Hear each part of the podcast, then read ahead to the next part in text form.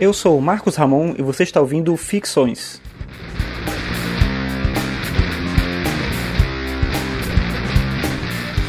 Esse é o episódio 53 e o tema de hoje é simulação.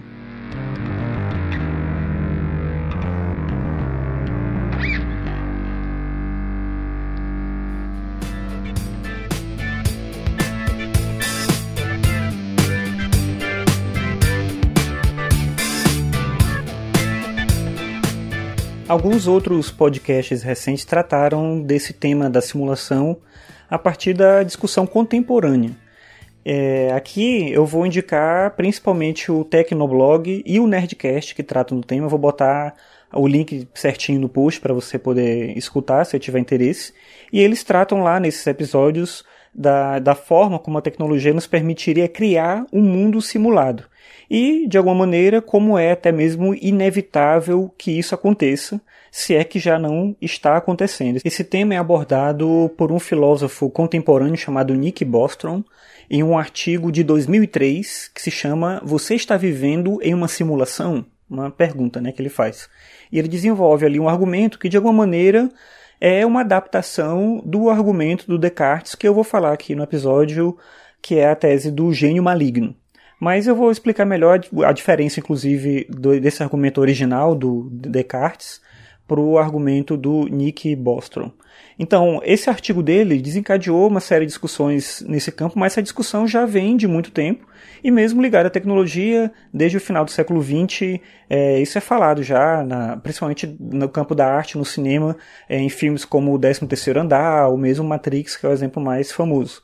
Então, essa discussão é uma discussão comum, digamos assim, mas ela é, na verdade, uma intuição antiga, ela já existe na mente humana por muito tempo. Então, vou tratar aqui mais da questão filosófica que envolve a simulação e não tanto desse aspecto da simulação a partir dos computadores, a partir da inteligência artificial, porque esses outros programas que eu comentei aqui, o Tecnoblog e o Nerdcast, já fazem isso de maneira bem completa, então eu não quero ser redundante, se você já pode ouvir, é, ter acesso a essa informação nesses programas, como eu falei, eu vou botar o link, você pode ouvir lá.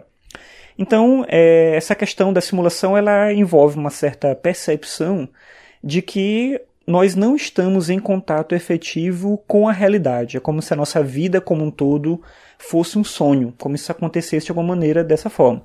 Como eu já acabei de comentar anteriormente, essa é uma percepção, uma intuição que ela vem desde a antiguidade. No hinduísmo existe a metáfora do véu de Maia, que coloca a ideia de que a nossa vida é como se fosse um sonho e o véu ele é a simbologia, na verdade ela representa ali essa essa separação entre o nosso mundo, aquilo que a gente pode ver, e o mundo real, né, a realidade mesma que está fora, né, está depois do véu.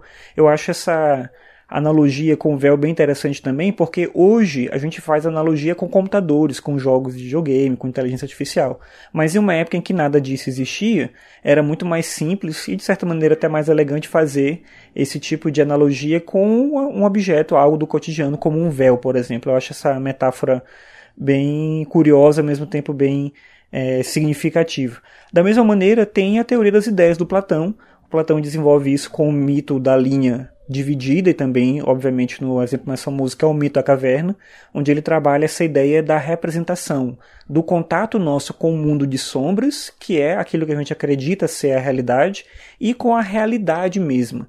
Claro que tem uma separação aí entre esses exemplos, né, tanto do véu de Maia quanto o exemplo platônico, existe ali uma ideia de simulação, mas existe uma separação entre isso e a ideia de simulação que se trabalha hoje em dia, que é um mundo criado por alguém para alguém. Né? Então seria uma situação um pouco diferente aí. Uma coisa é a gente ter a percepção, eu vou usar esse termo apesar de não ser isso que Platão utiliza, mas ter a percepção do mundo corpóreo e o mundo espiritual, e aí a gente tem uma separação entre um e outro, e aí quando a gente morre no mundo físico, corpóreo, a gente continua existindo no mundo espiritual, então é uma realidade dupla aí, mas é diferente isso de uma realidade mesma em que existe uma simulação de uma outra realidade que é basicamente esse argumento contemporâneo lá que eu falei do Nick Bostrom.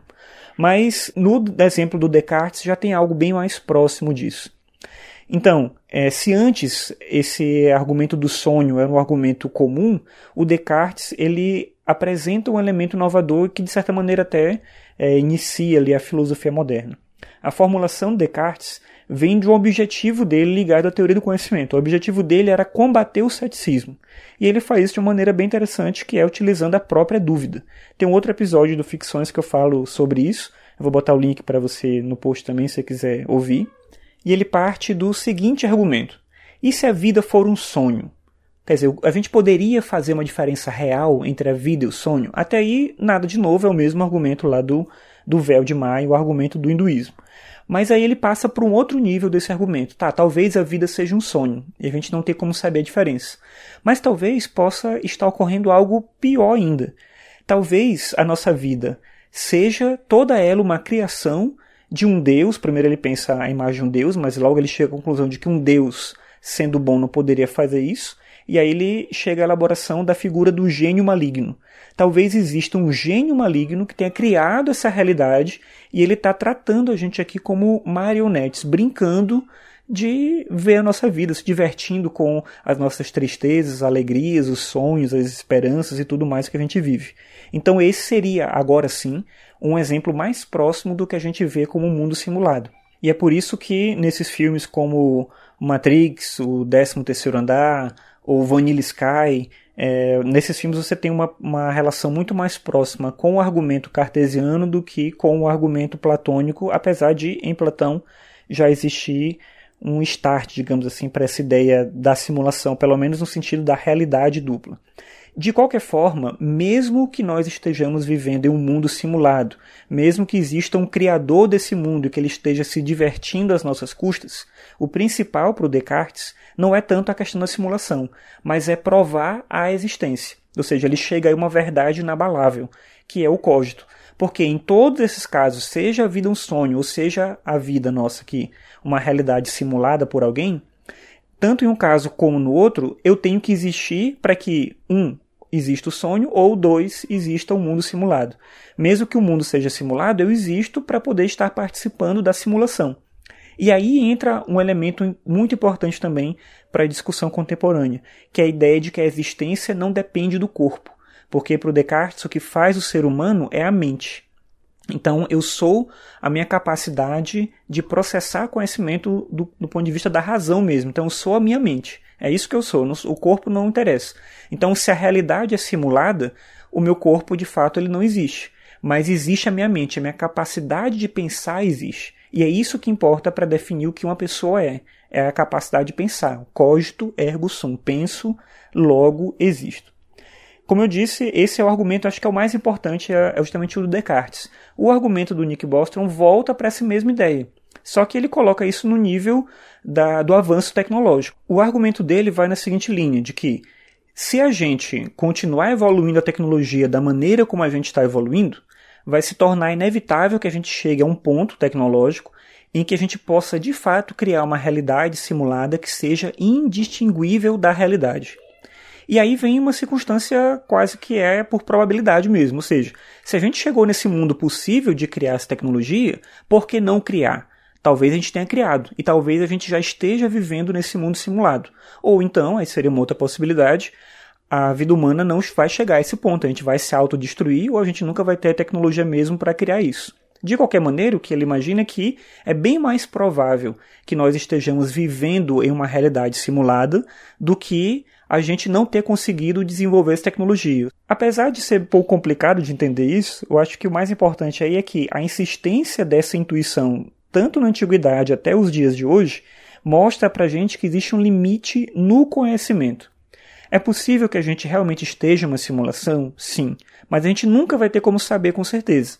Só o que a gente sabe, como disse Descartes, é que a gente existe. Sendo um ser simulado ou sendo um ser real, a gente existe. Estando ou não em uma simulação, nós existimos. E nós existimos com a dúvida. Ou seja, aí volta aquela questão da dúvida. A dúvida é o que define o ser humano como tal. A dúvida é o que define a nossa existência como tal. Porque a gente sempre vai viver em estado de dúvida, a gente nunca vai saber de verdade.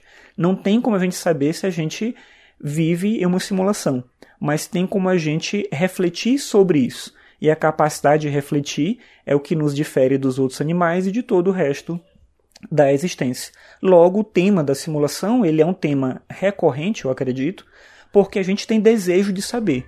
E essa é a característica essencial que move a gente não só para a filosofia, mas também para a arte, para a ciência e para tudo aquilo que faz a vida ser diferente e ser mais interessante.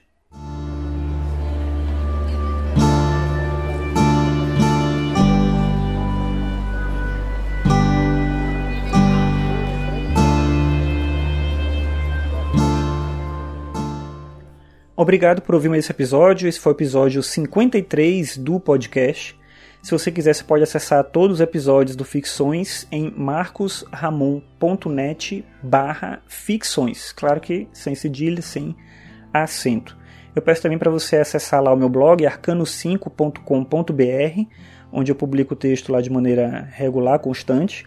E se você usa o iTunes, eu peço para você classificar lá o episódio, porque mais pessoas ficam sabendo do projeto e também para você compartilhar os episódios, dependente da plataforma que você use, com outras pessoas para elas saberem aqui do Ficções. Então é isso, obrigado pela sua audiência e até a próxima.